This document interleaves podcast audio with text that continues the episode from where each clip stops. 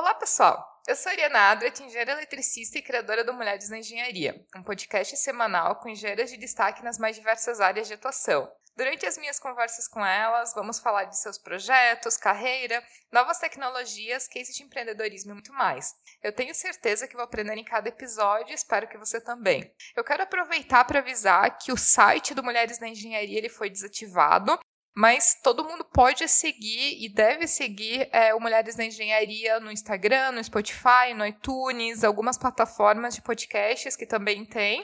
E se quiserem mandar alguma mensagem, é, darem dicas, sugestões, indicarem engenheiros para participar do podcast, que me envie uma mensagem lá pelo Instagram do Mulheres na Engenharia, que eu vou ter o maior prazer de receber as indicações, sugestões e comentários dos ouvintes.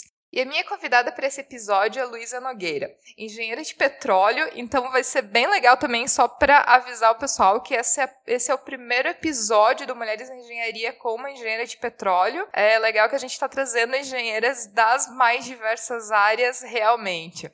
E a Luísa ela trabalha na área de descomissionamento de estruturas submarinas do Laboratório de Tecnologia Submarina, que atua como instituição de pesquisa filiada à Agência Nacional de Petróleo. É, eu tenho certeza que eu vou aprender muito com a nossa conversa, espero que você também. Luísa, seja muito bem-vinda aqui ao podcast Mulheres da Engenharia. Muito bom te receber aqui, muito bom receber a primeira engenheira de petróleo aqui no podcast para conversar e contar um pouco da história, a gente saber um pouquinho mais das curiosidades da área. Então, muito bem-vinda aqui no podcast. Obrigada, Ariana. É um prazer poder participar dessa iniciativa. É, eu queria começar te agradecendo pelo convite e dizer também que é uma honra ser a primeira engenheira de petróleo a participar. Então, estou aqui à disposição para a gente conversar um pouquinho sobre a área, sobre a carreira, sobre a minha área de atuação e, bom, tirar qualquer dúvida, né? Apresentar um pouco do assunto para o pessoal. Luiz, até para a gente é, conhecer um pouco da tua história, né? Conta um pouco de como é que começou o teu interesse pela engenharia, né? Como é que tu decidiu fazer engenharia de petróleo, que ainda é uma engenharia não muito difundida pelo Brasil, ainda é um pouco mais restrito algumas universidades e algumas áreas né, do Brasil. E, enfim, como é que foi isso? Como é que foi é, o teu interesse pela engenharia de petróleo e como é que tu chegou numa área tão específica que é descomissionamento de estruturas marinhas, de estruturas submarinas, que é uma atuação bem específica dentro da engenharia de petróleo. Então, vamos lá. Esse início, né, essa escolha, ela foi um pouquinho diferente, digamos assim. É, bom, quando a gente está ali no vestibular, né, existem várias dúvidas, que carreira seguir, qual área seguir. E na época eu adorava, sempre adorei matemática, física, química, mas eu também tinha um gosto pela biologia. Então você não nem talvez nem acredite, nem o pessoal vai acreditar, mas meu primeiro vestibular foi para biomedicina. E aí, logo nos primeiros meses, eu falei: não, não é isso que eu quero, eu vou para matemática, eu vou para engenharia, porque a área de, de biomédicas não, não é para mim.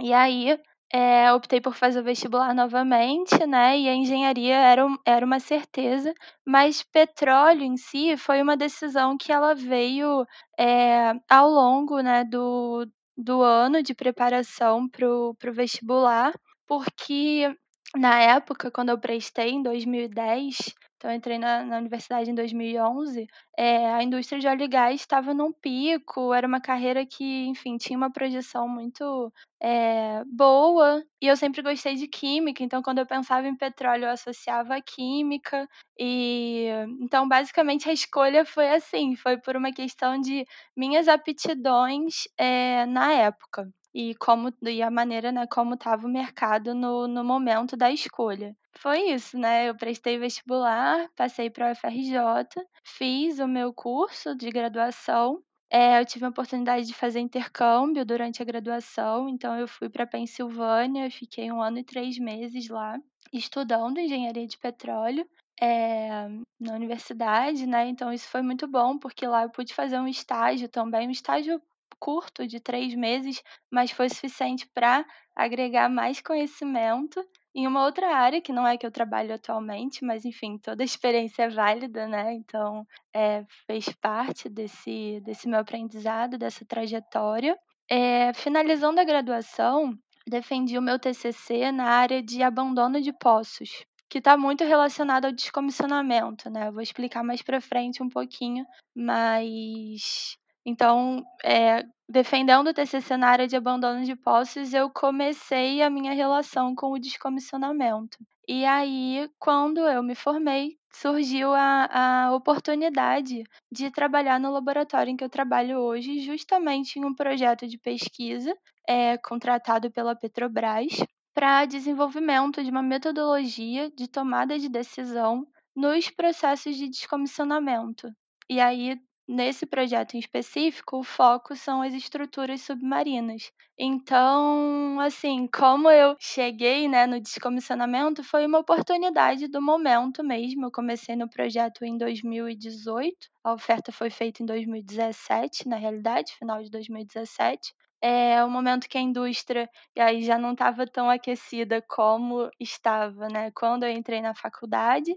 Então foi uma oportunidade que estava ali na minha frente e eu resolvi aceitar e, enfim, sou muito grata por ela e, e pelo trabalho que, que eu desenvolvo atualmente. Eu, eu achei particularmente essa. Quando eu até entrei em contato contigo, né, pra gente, é, te convidando, né, pra gente fazer um episódio sobre o assunto, eu achei assim um assunto muito incrível, porque normalmente quando a gente pensa, por exemplo, numa plataforma de oil and gas, uma plataforma de petróleo, a gente pensa na construção dessa plataforma, de colocar ela em serviço, né? E a gente nunca, assim, raramente pensa, né, o que que se faz com isso tudo, assim, depois que acaba a vida útil, né, dessas plataformas ou dessas estruturas. E outro ponto também que é muito legal, é, que a gente é, pode falar, é que as pessoas, quem não é da área, por exemplo, tomando, assim, tomando como exemplo uma, uma plataforma de petróleo, tem a parte é, visível, né? Que quando tem as notícias, por exemplo, sobre Petrobras, sobre outras petroleiras, que a gente vê as plataformas, só que as pessoas, de maneira geral, não têm uma ideia, não têm um conhecimento de toda a estrutura que também existe dentro do mar, né? Para o processo de extração é, de petróleo. E que isso tudo, de alguma maneira, é, tem que se dar um destino depois que se acaba a vida útil desses equipamentos. Né? Então, assim, até para a gente começar, começar do início mesmo, é, começa contando um pouco de como é que funciona essa estrutura de é, extração, exploração de petróleo, com o que, que de maneira geral é instalado tanto na parte das plataformas quanto no, na parte do leito do mar, né? As estruturas que existem dentro, né, que ficam né, submersas e que são parte desse trabalho que tem que ser feito depois de décadas, né, quando chega ao fim da vida útil e que também tem que se pensar em que fim que se é, que se vai dar essas estruturas todas. Então, dá essa introdução inicial assim para gente ter uma ideia do que que exatamente, até para quem não é da área da engenharia de petróleo, saber do que que a gente vai estar tá falando e de que estruturas que a gente vai estar tá falando durante o podcast. Então, tudo bem, Ariana. Vamos explicar um pouquinho para o pessoal. É, acho importante começar dizendo que existe uma diferença, existe, existem campos offshore, que são no mar, e existem campos onshore, que são em terra. Então, a, o meu foco na minha área de trabalho atualmente são os campos offshore, que são a maioria no, no Brasil também, né? O principal, é, a maior parte da produção vem dos campos offshore, onde está o famoso pré-sal, que todo mundo, bom, a maioria das pessoas já deve ter ouvido falar. Então, falando em campos offshore, basicamente, é, a gente pode dizer que o comissionamento de um campo né? Então, a preparação desse campo para a produção, é, ele engloba, né, ele precisa de três grandes grupos de elementos, digamos assim. Então, nós temos os poços, nós temos as unidades de produção, que são as plataformas, os FPSOs. Os FPSOs são navios tá, de produção e, e, de, e de armazenamento também tá? São os Floating Production, Storage and Offloading. Offloading é o descarregamento do, do, do navio. Então, existem várias, existem diferentes unidades de produção.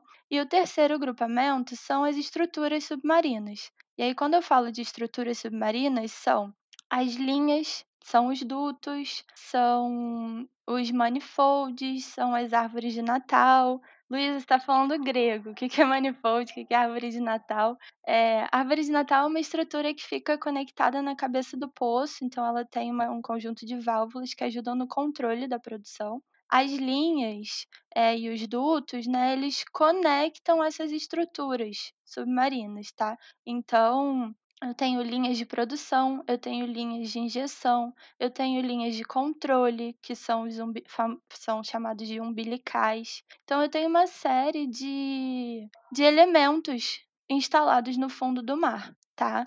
E então basicamente é isso. No Brasil, diferente do Mar do Norte, por exemplo, eh, existe existem muitas estruturas submarinas, né, os nossos reservatórios aqui, eles são extensos, digamos assim. Eh, então, instalar estruturas submarinas é uma forma de você ter um maior alcance nesse reservatório. Então eu consigo, com uma única unidade de produção, produzir de várias partes desse desse reservatório. Lá no Mar do Norte, normalmente eles têm estruturas mais localizadas, então eles têm várias plataformas instaladas, porque os reservatórios são mais localizados e mais profundos. Então existe uma grande diferença, inclusive essa grande quantidade de estruturas submarinas no Brasil é um dos desafios do descomissionamento aqui, porque isso faz com que o cenário no Brasil seja muito diferente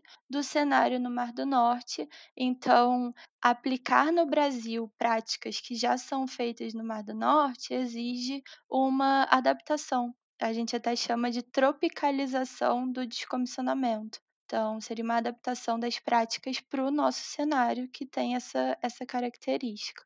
Quando a gente pensa em descomissionamento, né, eu acho que também, eh, a gente pode falar um pouco da questão, eh, histórica, né.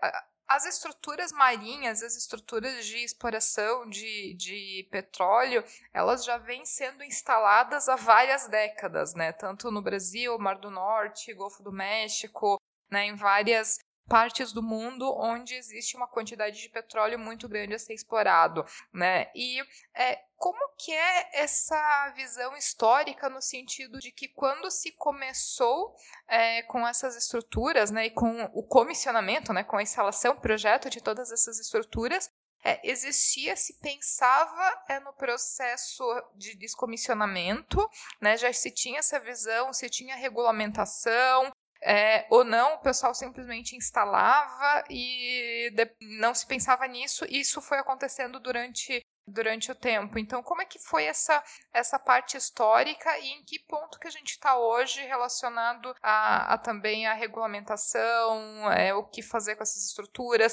Se hoje, por exemplo, eh, os projetos novos, eles já prevêem, eh, que o o descomissionamento como uma etapa, né, e já tem preparação para isso? Como é que funciona? Essa pergunta é muito muito interessante, Ariana. Eh, antigamente não não se tinha essa preocupação, né, nas primeiras estruturas instaladas não havia essa preocupação. Então, inclusive esse é esse é é é um dos grandes problemas atualmente. Eh, existem linhas em cruzamento, linhas instaladas umas por cima por cima das outras, eh, existem casas em que tem mais de 50 cruzamentos em um único campo, então isso faz com que com que aumente a complexidade das operações, né. Uma linha que estivesse deitada completamente no leito, sem nenhuma, eh, interferência de outras linhas, é mais fácil de você recolher do que uma linha que, enfim, tá tá um emaranhado, né, lá no no fundo do mar, imagina. E linha, quando tu fala, na verdade, são quilômetros e quilômetros de tubulação, né, que estão instaladas, eh, no no fundo do mar, certo? Exatamente, são milhares de quilômetros. Então, é assim, é é um é um é um quantitativo, né, muito grande. E atualmente existem, né, legislações que re resoluções da ANP que que regulamentam, né, o o descomissionamento. Então, atualmente, os novos projetos, eles já prevêem esse cuidado com com a destinação, né, com com a destinação não, mas com as operações, eh, que terão que ser feitas no momento em que em que esse campo, né, em que essa essa unidade de produção, na verdade, né, e os sistemas associados a ela não serão mais utilizados. Então, atualmente você tem até sistemas mais simples, eh, ocorre otimização para não lançar tantas linhas. Existe todo um estudo prévio, eh, do projeto, já avisando também como vai ser o o descomissionamento, porque acho acho importante ressaltar, Ariana, o seguinte, eh, enquanto eu estou produzindo, eu tenho gastos, mas eu também tenho lucro, né, então eu tenho, assim, uma receita muito alta. Agora, no descomissionamento não existe lucro, eu já não estou mais produzindo, então eu só tenho gastos com com a destinação, né, enfim, com a remoção ou com a permanência, mas eu só tenho gastos com com as operações que, eh, que eu vou optar por fazer para realizar o descomissionamento daquelas estruturas. Então, é ideal que se pense isso, eh, na fase de de implementação do projeto para produzir, porque visando visando uma redução de custos lá na frente também, né. Então, atualmente existe esse esse essa preocupação com o descomissionamento, coisa que não ocorria há anos atrás, nas primeiras instalações. E, e, hoje as companhias, elas, na verdade, por exemplo, mesmo as companhias que já têm as plataformas mais antigas, assim, elas hoje elas não podem mais simplesmente deixar esse material todo no fundo do mar e não tomar nenhuma ação, né? Existe é, a regulamentação no sentido de que hoje elas são obrigadas a dar uma destinação ou ainda não é, existem como recomendações, mas ainda não são obrigatórias, assim, como que é, como que é essa situação? Então, é, atualmente, isso é, é bem recente na realidade, é, na verdade há, há uns anos atrás, a Marinha, o IBAMA e a ANP, eles se juntaram para fazer uma resolução sobre descomissionamento, porque existia uma não uma sobreposição, mas existia uma regulação da Marinha, uma regulação do IBAMA e uma regulação da ANP. Então, eles se uniram, né, para fazer uma uma uma resolução não não única, tá, cada órgão continua tendo a sua competência, mas eles fizeram uma resolução que que buscasse abarcar tanto tanto conceitos importantes para a ANP, quanto conceitos importantes para o IBAMA e para a Marinha, tá. Então, atualmente, eh, toda unidade de produção, todo o sistema de produção, ele precisa ter uma destinação, precisa ser feito um um projeto de descomissionamento para para essas instalações. Então, por mais que elas tenham sido instaladas há, sei lá, 20 anos atrás, normalmente a idade média, né, 20 anos em operação, 25 anos de repente, mesmo que elas tenham sido instaladas há muitos anos atrás, elas estão sendo descomissionadas hoje, então exige-se que seja apresentado um projeto. E aí você me pergunta: "Ah, mas, eh, essa resolução ela já indica, ah, você precisa retirar ou você pode deixar?" Eh, o digamos assim, o recomendável, né, o a alternativa base deve ser a remoção, porque entende-se que é preciso retornar o ambiente marinho à sua à sua situação original, ao seu cenário original antes daquela, eh, daquelas estruturas serem colocadas ali. Então, o caso base seria a remoção, porém, essa resolução, ela permite e isso é uma prática que é feita no Mar do Norte, que é feita no Golfo do México, eh, e é embasada, né, pela pelas legislações desses que que essas regiões, digamos assim, seguem, é a a realização de uma avaliação comparativa das alternativas de descomissionamento. Então, é o seguinte: "Tá, nós preferimos que você remova, mas caso não seja possível, me apresente uma avaliação comparativa, um estudo, eh, de que realmente a remoção não é possível, mas, eh, você opta por alguma remediação", enfim, existe existe essa essa possibilidade de ser apresentado um estudo, normalmente é o que acontece, um estudo de avaliação da das alternativas possíveis. E aí só aproveitando, já que eu estou falando de de alternativas, eh, e eu mencionei a remoção, Eh, existem basicamente, né, assim, as principais, falando no de uma forma global, 6 alternativas. 3 alternativas de remoção, que seria por bobina reversa, por corte e elevação ou por S-lay reverso. Aí esse reverso é porque é uma operação contrária à instalação. Então bobina já é um tipo de instalação, é o lay que chama, então o reverso seria eu recolher, né, fazendo a operação inversa, ao invés de lançar eu estou recolhendo a linha. E as outras alternativas são alternativas de permanência in situ, então de abandono, né, não abandono, porque a palavra abandono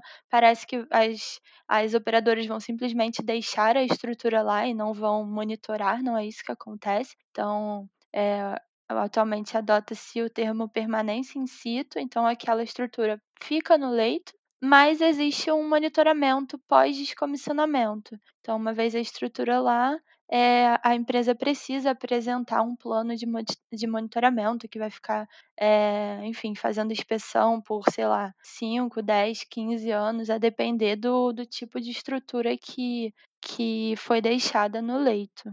Eu fico imaginando, eh, essas estruturas, principalmente as estruturas mais antigas que estão passando por esse processo hoje, que é como quando naufraga um navio, que o próprio navio, né, os destroços do navio acabam se tornando parte do fundo do mar, onde começam às vezes a crescer corais, né, começa a ter vida marinha em volta, partes é, da estrutura que acabam se danificando, né?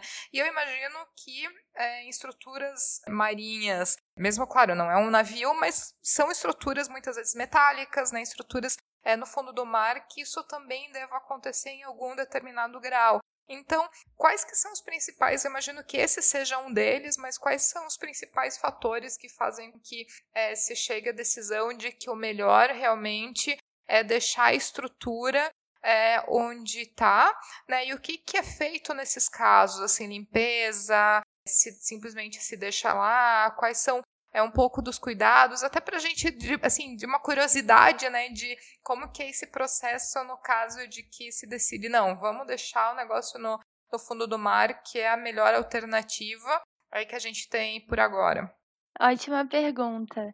Eh, então, sempre você perguntou sobre limpeza, né. Independente se eu vou deixar a estrutura no leito ou se eu vou recolher, a limpeza é um passo inicial. Então, todas as todas as linhas, elas são elas sofrem, né, um processo de limpeza, normalmente a circulação de água ou algum outro fluido para fazer essa limpeza da linha, eh, tentando ao máximo reduzir o teor, né, de de óleo dentro dessa linha, para evitar qualquer tipo de de vazamento, né, de de contaminação ali do do ambiente, quando eu for recolher ou se eu for deixar, porque deixando, claro, né, a estrutura ela tá ali submetida, né, às condições do do do fundo marinho. Então, assim, eh, existe corrosão, eh, existe a pressão também. Então existem vários fatores que que danificam, fora o a degradação mesmo, né, do do material que acontece,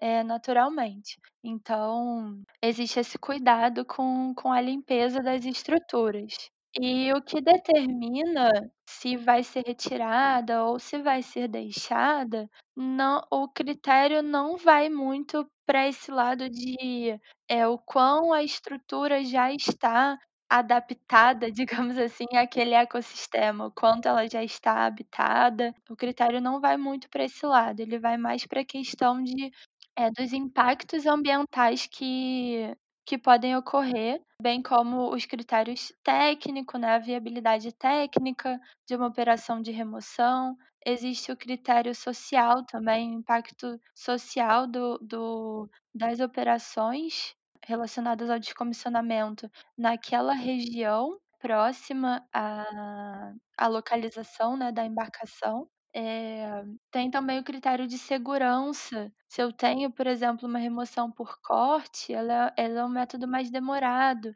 então eu estou expondo os trabalhadores, eh, a um risco. Esse é um outro critério. Existe também a questão de de resíduos, né, uma vez retirado esse material, qual é a destinação para ele, enfim, que impacto isso teria no onshore, né, no caso, em terra, né, uma vez retirados. Então existem basicamente atualme no no projeto em que eu trabalho, né, que é justamente a criação, né, de uma metodologia para essa tomada de decisão de qual alternativa de descomissionamento é mais indicada para determinado cenário, eh, nós avaliamos 6 critérios, que são esses que eu mencionei: técnico, ambiental, social, segurança e saúde do trabalhador, econômico e o critério de resíduos. Então, assim, eh, existe uma um existem muitos parâmetros envolvidos nessa decisão. Um dos pontos que tu comentou é que todas essas estruturas elas não são montadas e desmontadas por milagre, né? E, e que existem muitos trabalhadores que fazem isso. E normalmente essas estruturas elas estão a algumas centenas de profundidade dentro do mar. Então, é, tu pode comentar aqui é, a que profundidade que normalmente são instalados, por exemplo, aqui no Brasil, bacia de campos, pré-sal, né? Qual a profundidade dessas estruturas e, e como, em que ponto que se utiliza, por exemplo, mão de obra, que ponto que se utiliza algum tipo de robô, equipamento automático, né? Mas fazer essas atividades no fundo do mar. É o seguinte, existe, enfim, a gen aqui a gente tem lâmina d'água rasa, profunda e ultraprofunda. Então, lâmina d'água rasa é onde se utiliza mergulhador, tá? Então, o mergulhador normalmente vai até 15 Existem operações que vão até 30 metros de profundidade, mas é é mais raro, tem um risco maior, tem que aquela questão de de despressurização, então, assim, eh, são atividades mais arriscadas. Então eu diria que até uma lâmina d'água de 15 metros de profundidade, existe o o uso de mergulhador, tá. Acima disso, eh, normalmente vai um ROV. ROV é um robô que ele tem umas garras e, enfim, nessas garras são acopladas ferramentas. Existem também ferramentas que elas elas não são necessariamente acopladas ao ROV, então eu consigo lançar ferramentas, por exemplo, tem uma ferramenta de corte que se chama guilhotina, que, enfim, eu consigo eu consigo fazer essa operação sem necessariamente ter um uma pessoa, né, envolvida. Mas nas operações de convés, nas operações na embarcação, eh, existe, né, um pessoal trabalhando, existe um um um grupo ali, então tem a questão da armazenagem das da do dos trechos, quando quando eles chegam na embarcação. Então, a depender da operação, existe uma um envolvimento, né, de uma quantidade X de pessoas. Então, não são só as operações no no fundo do mar, né, que que geram risco, são as operações na embarcação também e, às vezes, até operações onshore, operações de porto, quando você vai descarregar a embarcação. Essas alternativas têm o uso de guindaste, né, porque as os elementos são pesados. Então, existe tanta preocupação com o mergulhador, que é o trabalhador que efetivamente, eh, desce, né, no no no mar e e se expõe ali, mas também tem os os trabalhadores que ficam expostos, eh, nas outras atividades, que não necessariamente as atividades submarinas. E voltando um pouquinho no processo, então, de é, quando se decide retirar, né? Tu comentou de alguns processos, né? Como, por exemplo, bobina reversa, né? É, Pode dar um pouquinho mais de detalhes de cada um, né, do que seria e bobina reversa, imagino que seja como da mesma maneira que existe uma bobina quando tu vai lançar cabo, ou tu vai lançar uma tubulação, né, e a bobina reversa imagino que tu tá fazendo o processo contrário, mas assim, dando um, um, um resumo de como que é cada, cada um desses métodos mais usados. Tá ótimo. Eh, a bobina reversa é exatamente isso que você comentou. Eh, o o o método, né, o bobina, o Rio-Ley, que que se chama é o método de instalação, justamente. As linhas elas vão em grandes bobinas, né, em grandes, eh, carretéis, e elas são desenro esse carretel ele é desenrolado, digamos assim, e a linha é lançada. O processo inverso, que é o processo de de de recolhimento, né, é justamente é, ocorre o, o, rebobinamento, ocorre o, o, a, o duto ele é novamente enrolado no carretel, pode ser em cestas também, que é um outro tipo de, de estrutura para armazenar né, essas linhas, e é basicamente isso que acontece. Não tem corte, é, se ocorrer corte, talvez seja em alguma desconexão no fundo, mas normalmente não, não ocorre tá? Então seria essa, esse rebobinamento, né, digamos assim.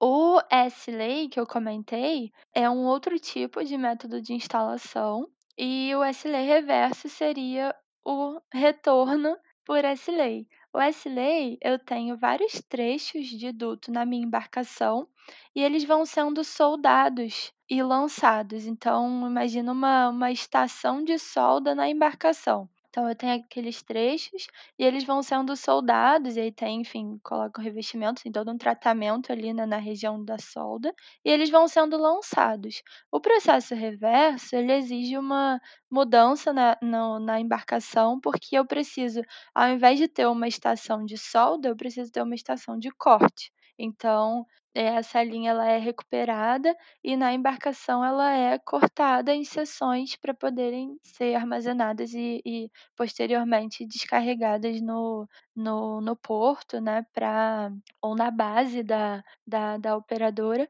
para a destinação final é, em terra. E a outra alternativa né, de remoção é por corte e elevação. Nesse caso, o corte ele é feito no, no leito marinho ainda.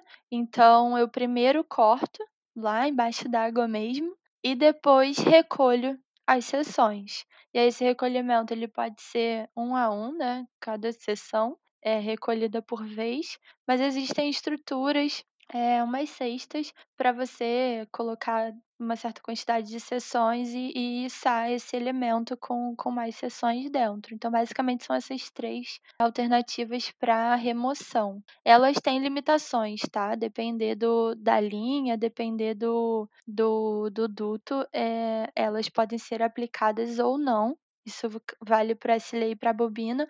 O corte e elevação ele não tem restrição, não. Ele pode ser utilizado para qualquer diâmetro, qualquer comprimento de linha. Quando a gente fala de descomissionamento, é, pode-se pensar que talvez a gente está falando de ah, descomissionamento de um poço no Brasil, outro na Noruega, outro no México, né? Como que isso não é um problema ou não é um custo tão grande assim mas talvez as pessoas de maneira geral não tenham uma ideia da quantidade de poços de exploração de petróleo que existem no mundo. Qual que é o panorama assim mundial e brasileiro no sentido de quantas estruturas, quantos quilômetros, quantos poços que estão eh, é, passando por esse processo de descomissionamento né? E como tu falou, isso tudo é um processo que é um custo, né? Porque uh, esses poços eles já não estão mais ativos, né? Qual que é o custo disso tudo, né, nível mundial, assim? Passa alguns números também para o pessoal ter uma ideia do, é, da dimensão disso tudo e de como, sim, é uma área de,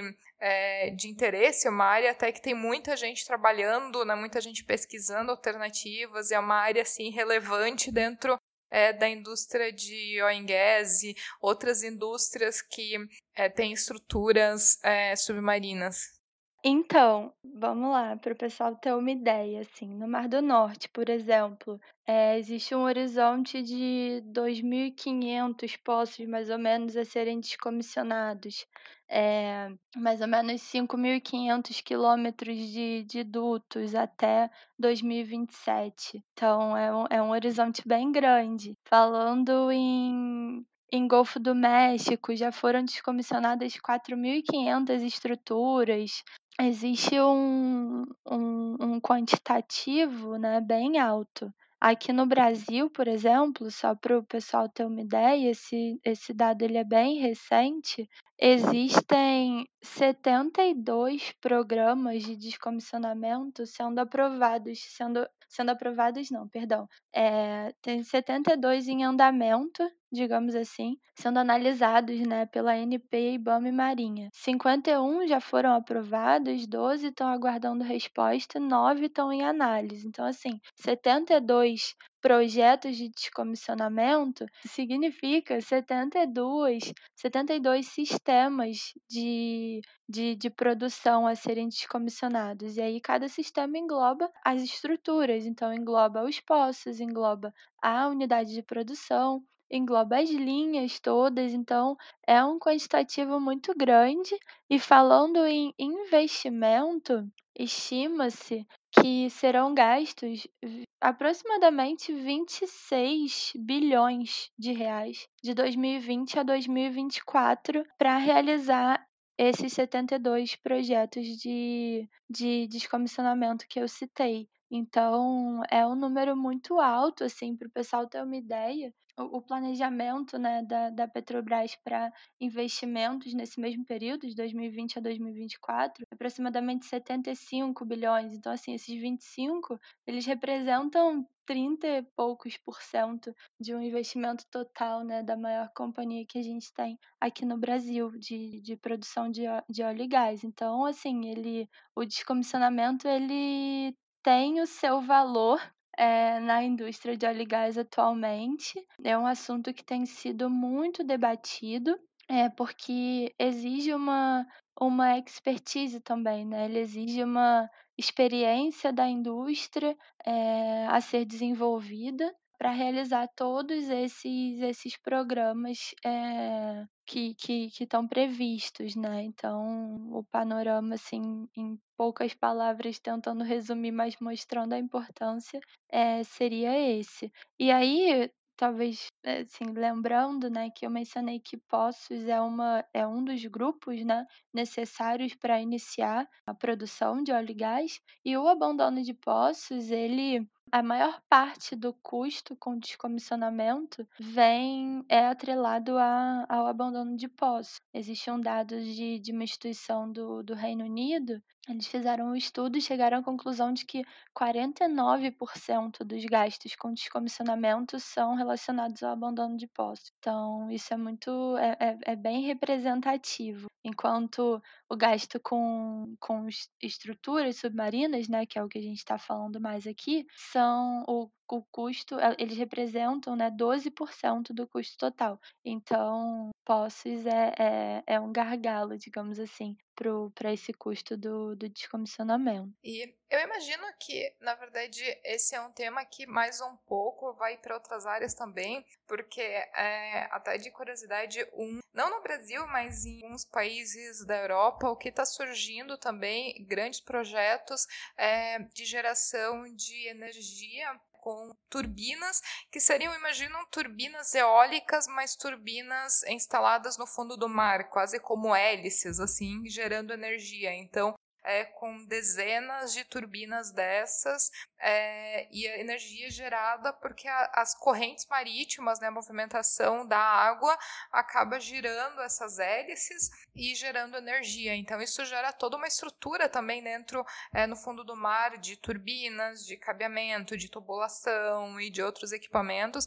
Mas como é uma indústria que ela está surgindo e ganhando força a pouco tempo é, e os projetos eles estão surgindo agora, na verdade ainda é, uma, é, um ramo da indústria de geração de energia que ainda não chegou na etapa de descomissionamento, né? Eles ainda estão na fase de comissionamento dos projetos.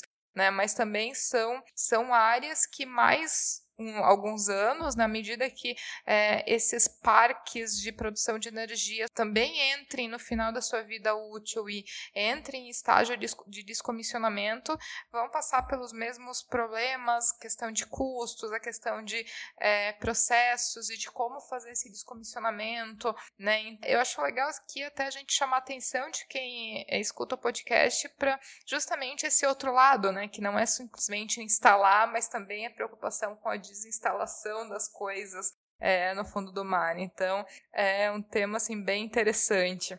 Com certeza, e achei super interessante você tocar nesse ponto, porque a gente vê também a sinergia da indústria, né? Assim, com certeza, com certeza não, mas muito provavelmente toda essa expertise, né?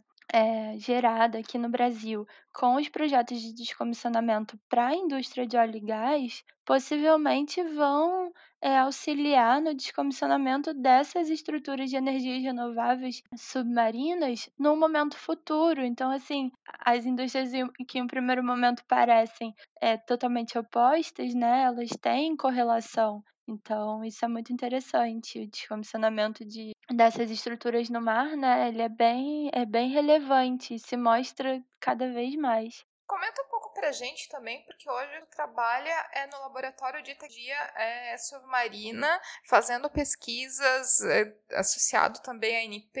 Então, é, comenta um pouco do teu dia a dia no trabalho, do que, que trabalha especificamente de pesquisa, que experimentos, que linhas de pesquisa que vocês têm no, no laboratório, né? Como é, é o que, que vocês estão querendo descobrir, aprofundar as técnicas atualmente? Eu atualmente eu trabalho, né, diretamente nesse projeto de de descomissionamento, e como ele é um projeto de desenvolvimento de metodologia para tomada de decisão, ele envolve muito mais, eh, pesquisas, eh, no computador, né, bibliografia, tudo que já foi feito, eh, lá fora, eh, conversa com empresas, conversa com as partes interessadas, né, com os prestadores de serviço, as operadoras, os órgãos reguladores também, para a gente conseguir montar essa metodologia da melhor forma possível. Então, nesse projeto especificamente, a gente acaba não utilizando a infraestrutura de equipamentos do laboratório, é mais a,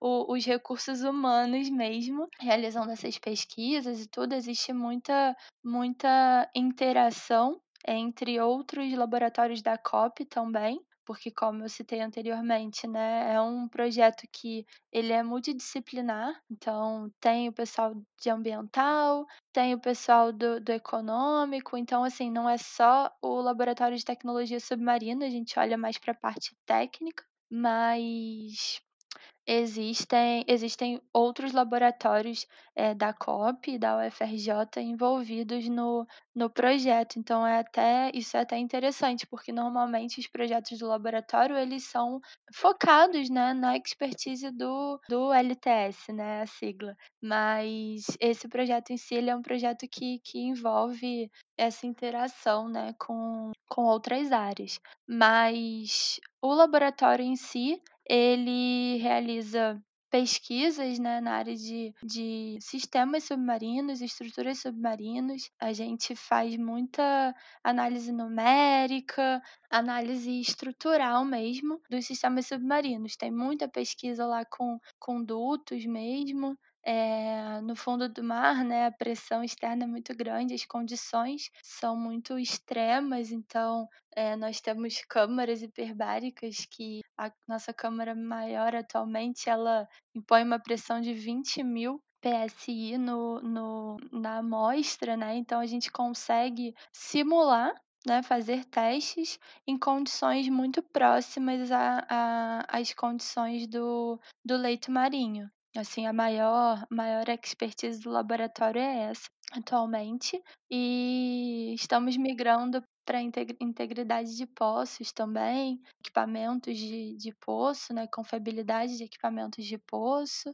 e então relacionado aí com com a engenharia submarina, mas pegando a parte de poços também. Então atualmente é isso, meu foco principal é esse projeto de descomissionamento, né, esse desenvolvimento da metodologia, mas eu acabo auxiliando também na gestão de outros projetos do laboratório, também na na nas propostas de novos projetos, né, porque talvez os nossos ouvintes não saibam, mas ou alguns saibam, outros não, mas as operadoras, elas precisam destinar uma porcentagem da receita para pesquisa e desenvolvimento. Então, a maior parte das pesquisas do do laboratório, elas são, eh, financiadas através dessa dessa cláusula cláusula e fiscalizados pela ANP. Então, eh, existe muita muita oportunidade de de desenvolvimento de projetos. Então, muitas vezes, nós levamos ideias às operadoras, então existe essa questão de proposta de novos projetos. Nós também podemos receber projetos das operadoras e, e aí lapidar, enfim, é, organizar com, com, a nossa, com a nossa capacidade técnica. É, então, assim, é um, é um trabalho bem, bem dinâmico, porque a, a, os nossos recursos acabam, é, a gente acaba focando né, em determinados projetos de PD, mas também auxiliando na execução de, de outros, né, nessa parte mais administrativa, digamos assim, né, de, de, de gestão de, de novos projetos. E Luísa, e quem tem interesse, né? Acho que a gente falou de vários temas aqui, até para a gente despertar curiosidade em quem é, talvez tem mais interesse pela área, quer saber um pouquinho mais, quer estudar, quem talvez tem interesse de seguir pela engenharia de petróleo, ou já está numa engenharia e gostaria de talvez ir para uma área relacionada a estruturas marinhas, estruturas submarinas, descomissionamento. É, tem alguma indicação de site, lugar de pesquisa, é, fonte de informação que pode buscar isso? Enfim, alguma indicação que tu pode deixar? Claro, com certeza.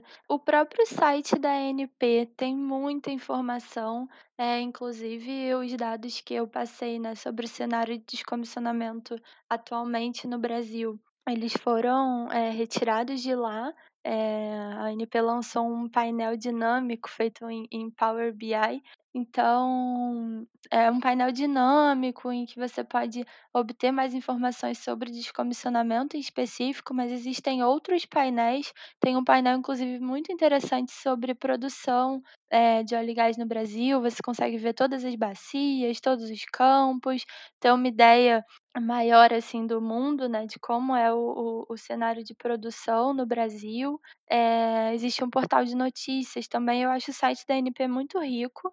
O site da Petrobras também eu acho muito interessante. É, pesquisaria o site das outras operadoras que atuam no Brasil também. Shell, existe a PetroRio, que é uma operadora menor um pouco, ela foca em campos maduros. Campos maduros são campos que já estão ali, já produziram bastante, mas ainda tem algum potencial. Então, foca nisso. Eu procuraria sites das operadoras. Existe também um, um blog, um canal de, no, canal de notícias é PBR, que, que tem bastante informação sobre a indústria do petróleo.